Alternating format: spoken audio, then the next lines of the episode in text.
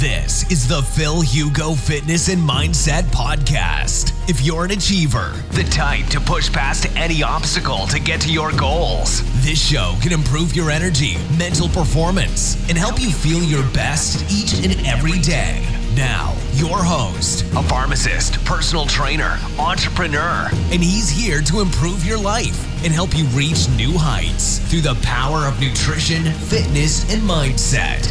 Phil Hugo. Listo, adelante. Entonces, ahora que hemos visto fundamentos, pues os voy a dar pinceladas, o sea, son pinceladas eh, del fundamento metabólico, eh, beneficios metabólicos, perdón, de la cetoadaptación. Esta diapositiva la he hecho yo, es una diapositiva que el otro día, o sea, os tengo que contar. El otro día estaba en el puto Instagram y me veo un influencer de puto Miami que cogía todas mis infografías y el tío las ponía en sus stories tachando mi nombre y todo. O sea, yo me quedé, pero en plan, la gente es gilipollas realmente. O sea, y un influencer que no sé lo que me dijeron después, que era un, presentador de tele de Miami, y el tío me cogía las infografías, tachaba mi nombre, la compartía en story. O sea, yo sé que mucha gente me copia las infografías, pero es que sinceramente, hermanos, o sea, es que tengo pena para vosotros, o sea, tengo pena para vosotros. En plan es empatía, tío, o sea, digo, o sea, cómprate una creatividad, bro, por lo menos cambia algunas cosas. O sea, yo este tipo de infografía han sido como 10 horas para hacerlo, pero, bro, pon mi nombre o si la copias, no la copia tal cual, es que es puto ridículo. Hay en Instagram una zona de, pe- eh, una peña de perdidos que está copiando todas mis infografías, que literalmente es ridículo, bro. Pero bueno, eh, si te sientes famoso así, es así. Entonces, los beneficios metabólicos de la cetoadaptación, en el curso tengo más de ocho horas sobre ello. Hablo de hipotiroidismo, hablo de amenorrea, hablo de diabetes, hablo de perfil lipídico, de cómo leer sus analíticas y os voy a dar unas pequeñas pinceladas justo aquí, ¿vale?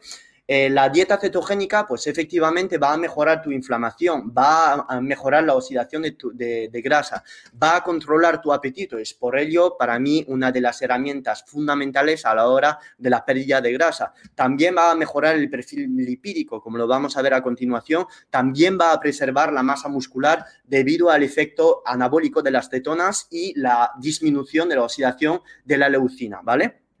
Ok, entonces, esta diapositiva va a generar pues mucho conflicto y muchos médicos dirán, ¿cómo puede ser que diga que sea beneficiosa la dieta aceto con tanta grasa saturada? Bueno, nos vamos a calmar y te lo voy a demostrar enseguida. Gracias por todo vuestro apoyo en comentarios que, que ve que veo que, que- apoyáis un montón. Muchísimas gracias. Isabel Quintero, te adoro, Phil, una clienta mía. Muchas gracias. Eh, de verdad, gracias por todo el apoyo, Carlos. Eh, me descojono, Izan. Eso es, de eso se trata, descojonarse, joder. Es que eso también, o sea, os lo voy a decir. Hay mucha gente en Instagram o cualquier...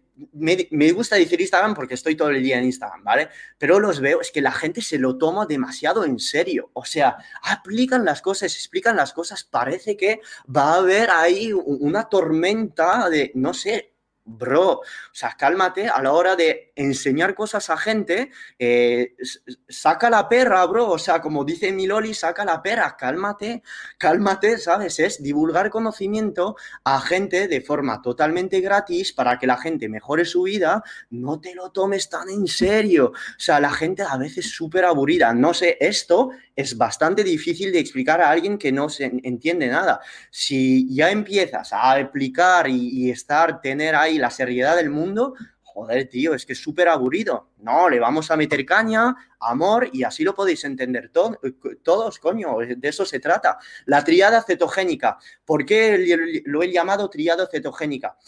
Estoy hablando ahora del perfil lipídico, ¿vale? El perfil lipídico en dieta cetogénica pues se ve cambiadísimo. ¿Y por qué se ve cambiadísimo? Pues se ve cambiadísimo por la sencilla razón de que estás bajando carbohidratos. Además, estás subiendo la cantidad de grasas, tanto saturada que monoinsaturada que poliinsaturada. Entonces, haciendo esto, tu perfil lipídico, los triglicéridos, el HDL, LDL, se va a ver modificado tu médico probablemente si acabas de empezar una dieta ceto y al mes o a dos meses haces una analítica, pues te dirá, hostias, colesterol alto, hostias, incluso en algunas personas podría subir los triglicéridos, personas que tienen resistencia a la insulina, y dirás, hostias, pero voy a dejar la dieta ceto porque es que me ha destrozado el colesterol. Pero aquí llega Filugo y te voy a decir las cuatro verdades sobre el LDL en la dieta cetogénica. A largo plazo, personas cetoadaptadas que hayan pasado a través de la cetoadaptación, pues suelen tener este tipo de parámetros, ¿ok? Entonces, los triglicéridos bajan. ¿Y por qué los triglicéridos suelen bajar? Pues los triglicéridos suelen bajar debido a que estamos disminuyendo el aporte de carbohidratos y los triglicéridos tienen asociación con la sensibilidad a la insulina.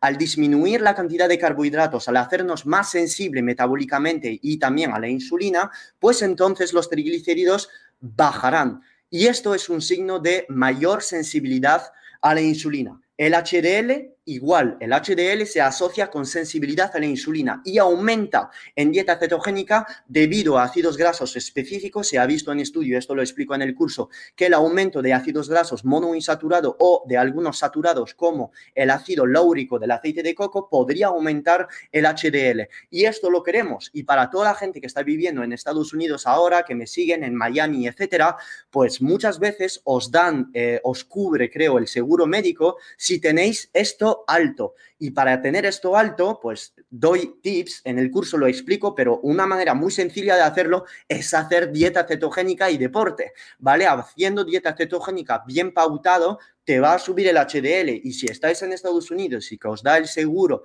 en función de los parámetros de triglicérido y HDL, pues lo siento mucho, pero os va a venir muy bien. Ahora bien, hay que tener cuidado porque el LDL es un parámetro también que se fija mucho y LDL da un montón de errores a la hora de explicarlo y de demostrarlo. El LDL, ¿vale? Se ha, ha, sido como la molécula que ha cogido todo eh, el, el, panel médico, eh, las organizaciones para decir a mayor LDL, mayor enfermedad cardiovascular. Y esto proviene de un tipo que se llama Ansel Keys de los años 60 o también del estudio de Framingham, donde demostraron que la gente con mayor LDL tenía más enfermedad cardiovascular. Número uno, estos estudios son estudios epidemiológicos y número dos, se ha demostrado que estos estudios ya no tienen ni pie ni cabeza. ¿Por qué? Pues porque efectivamente se ha visto que en el estudio de Framingham sí estábamos estratificando todos los resultados del estudio, no en función del LDL, pero en función del HDL, pues se veía que las personas con mayor HDL no tenían enfermedad cardiovascular. Y esto se daba no han asociado absolutamente para nada el LDL con la enfermedad cardiovascular. Todo lo que habéis escuchado sobre el LDL es falso, es totalmente bullshit y os lo voy a demostrar sobre todo en dieta cetogénica. El LDL colesterol no causa enfermedad cardiovascular. Si se relaciona con la enfermedad cardiovascular, si tienes, si tienes glucosa alta, insulina alta, homocisteína alta, si tienes resistencia a la insulina. En casos de resistencia a la insulina, de inflamación alta, claro que el LDL colesterol se va a oxidar y claro que el LDL colesterol, la lipoproteína A, van a ser nefastas. Pero el problema es que la mayoría de los paneles médicos, las organizaciones, eh, las universidades y todos estos estudios epidemiológicos, pues lo que hacen es coger un dato y lo hacen el demonio, cuando el error y la buena interpretación de los datos se hacen cogiendo un dato y poniéndolo en contexto con cada una de estas cosas. Con lo cual, la dieta ceto podría subir el LDL, por supuesto podría subir, pero dame tus números de glucosa, dame tus números de triglicéridos, dame tus números de HDL, dame tus números de mm, homocisteína, de leptina en ayunas, y vamos a ver que están casi en totalidad en una persona sana, eh, sana eh, flexible metabólicamente, en rangos. Si esto está en rango, si eres sensible a la insulina y además tienes los parámetros de la inflamación en rangos, el LDL es bullshit.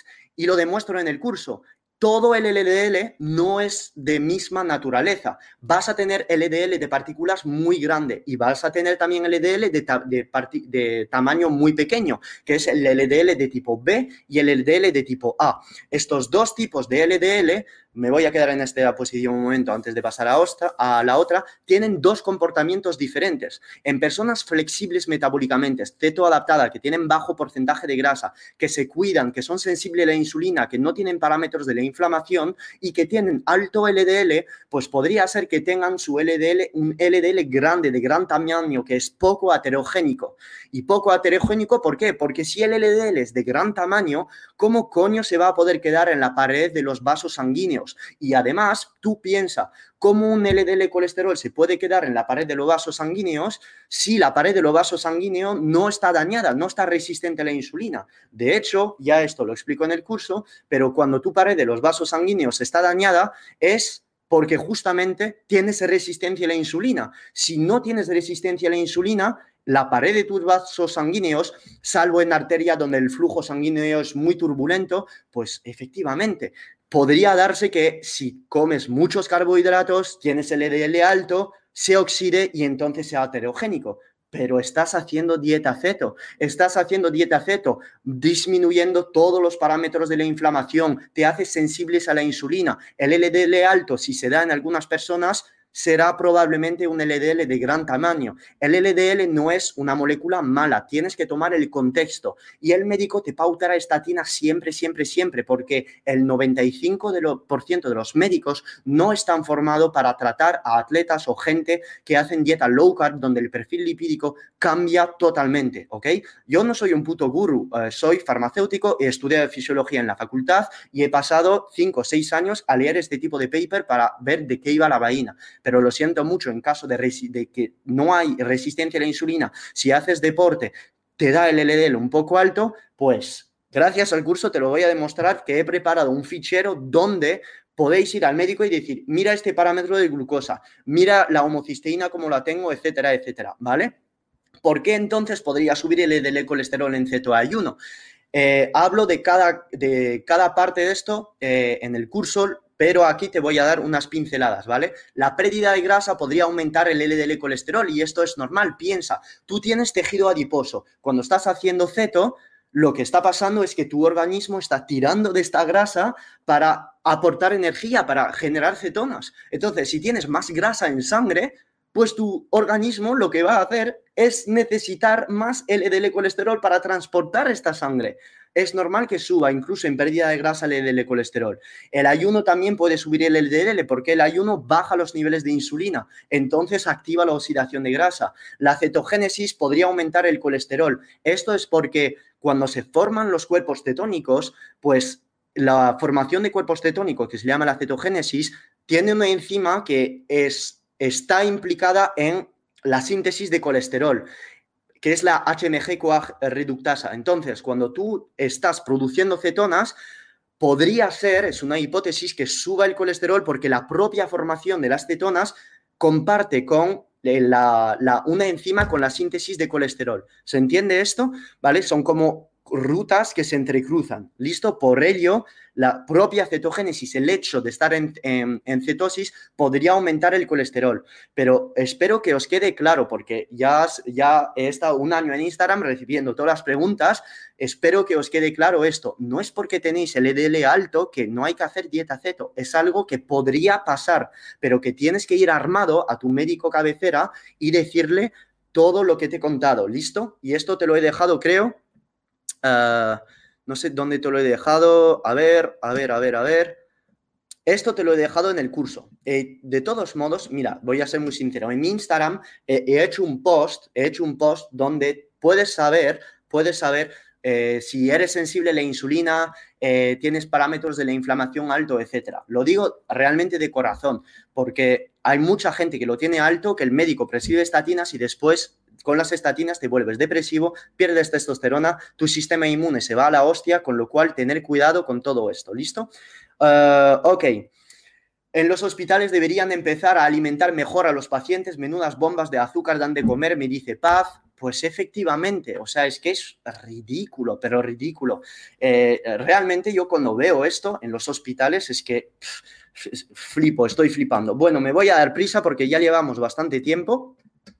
Eh, el hipotiroidismo también se podría relacionar con más LDL colesterol, esto lo explico eh, en el curso. Podrías tener hipercolesterolemia familiar o podría ser también hiperrespondedor al colesterol y todo eso está muy bien explicado en el curso. Todas estas preguntas, como podéis ver aquí, cómo interpretar las analíticas, todo esto, pues son cosas otra vez lo explico en el curso. El caso del hipotiroidismo, lo mismo. ¿Puedo hacer dieta ceto si tengo hipotiroidismo? Hay algunos estudios que han visto disminución con dieta ceto de T3 y D4, pero ¿esto quiere decir que es hipotiroidismo real o es simplemente algo que pasa en dieta ceto y te haces más sensibles a las hormonas tiroideas? Pues te voy a decir la segunda opción, porque la dieta cetogénica te hace más sensible a la insulina y te hace a la vez más sensible a la insulina, pero también más sensibles a las hormonas tiroideas. Y esto no quiere decir que activa tu hipotiroidismo, sino simplemente que necesitas menos hormonas tiroideas para el mismo efecto. ¿Y esto cómo se ve? Porque en dieta cetogénica la TSH no se mueve y además no se ha visto ningún estudio, no hay ningún estudio que demuestre que la dieta cetogénica cause hipotiroidismo. Lo que sí causa hipotiroidismo es esto, es el puto déficit calórico, el puto déficit calórico, porque una persona dice, voy a perder grasa, ahora, déficit calórico de 1000 calorías o 500 o 700 y voy a hacer este déficit durante un mes. Claro, llegas a, a la tercera semana, a la cuarta semana, estás comiendo una lata de sardina al día y la mitad de un aguacate y tienes la tiroides completamente destrozadas. Así no te queda más para quitar el aguacate que te queda y quedarte con la sardina. Bien, sigues perdiendo peso. Llegas al segundo mes, ya no estás comiendo absolutamente nada de nada, pero nada, cero, bullshit. Y dices, hostias, ya está, ya estoy estancado. Pues bravo, acabas de destrozar tu metabolismo por el puto déficit calórico. Entonces, ¿el déficit calórico funciona? Claro que funciona pero después llámame porque tienes el metabolismo destrozado cuando lo haces de manera severa. Con lo cual, la dieta ceto no, lo siento mucho, no produce hipotiroidismo. Lo que produce hipotiroidismo son todos estos factores, todos estos factores. No veo nada aquí de dieta cetogénica. ¿Listo? Y entonces, para pues salvar el hipotiroidismo, hay todos estos métodos, cuidar la ingesta de minerales, las vitaminas, etcétera, ¿no? Con lo cual esto, pues también lo explico en el curso, pero os dejo la diapositiva. La gente me dice, eh, embarazadas pueden hacer la dieta. Por supuesto, embarazadas lo pueden hacer, lo hablo también en el curso, lo podéis hacer perfectamente y lo demuestro. De hecho, no hay ningún estudio que diga que en las embarazadas no se puede hacer. Y de hecho, lo recomendaría, ¿por qué? Porque en embarazo me lo está preguntando Ayufel uh, Canan. Eh, ¿Por qué? Pues porque durante el embarazo tienes una condición que se llama la diabetes gestacional.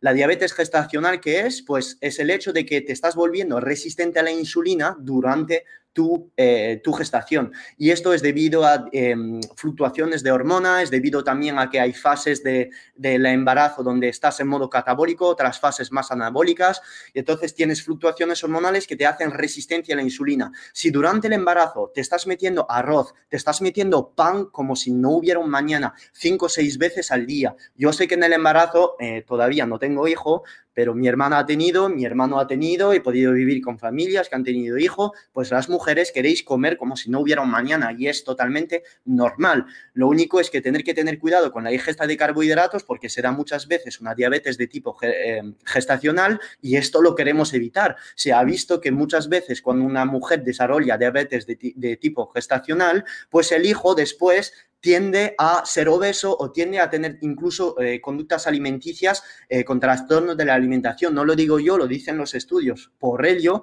pues suelo pautar dietas cetogénica en embarazo, no es que sea mi especialización, dietas cetogénicas o low para disminuir todos estos picos de insulina durante el embarazo que son innecesarios. María me está diciendo, el médico le ha dado una dieta con galletas y biscotes. Pues claro, o sea, es que es literalmente ridículo. O sea, pero, o sea, que se vean en el puto seminario. que se vean en el seminario, en serio, a decir, este farmacéutico eh, es una Nutristar, no sé qué, de Instagram, no me lo creo ni un segundo. Vale, perfecto, pues quédate entonces pensando que eres el puto amo y sin actualizar tus conocimientos. Es que de verdad, o sea, me la suda totalmente. Uso terapéutico de la dieta cetogénica en síndrome del ovario poliquístico. Pues aquí lo tenemos estudios y te he sacado uno y en el curso cito a cinco o seis menor insulina, menor inflamación, glicemia. Claro que la dieta cetogénica está prescrita para el ovario poliquístico, porque el ovario poliquístico es algo que proviene de la resistencia a la insulina. Si solvemos la resistencia a la insulina, educando a la gente a hacer ayuno intermitente, a entrenar, a disminuir su cantidad de carbohidratos y después volver a usarlos de manera eficiente, pues efectivamente va a tener sentido usar una dieta cetogénica para el SOP. ¿Listo? Okay. This has been another episode of the Phil Hugo Fitness and Mindset Podcast. If you enjoyed the episodes, leave an honest review in iTunes so other like minded individuals can conquer their goals too. If you want more content and free info on how to take your health and athletic performance to new heights, visit philhugo.com to be on the cutting edge with the latest info in nutrition, fitness, and all things performance mindset.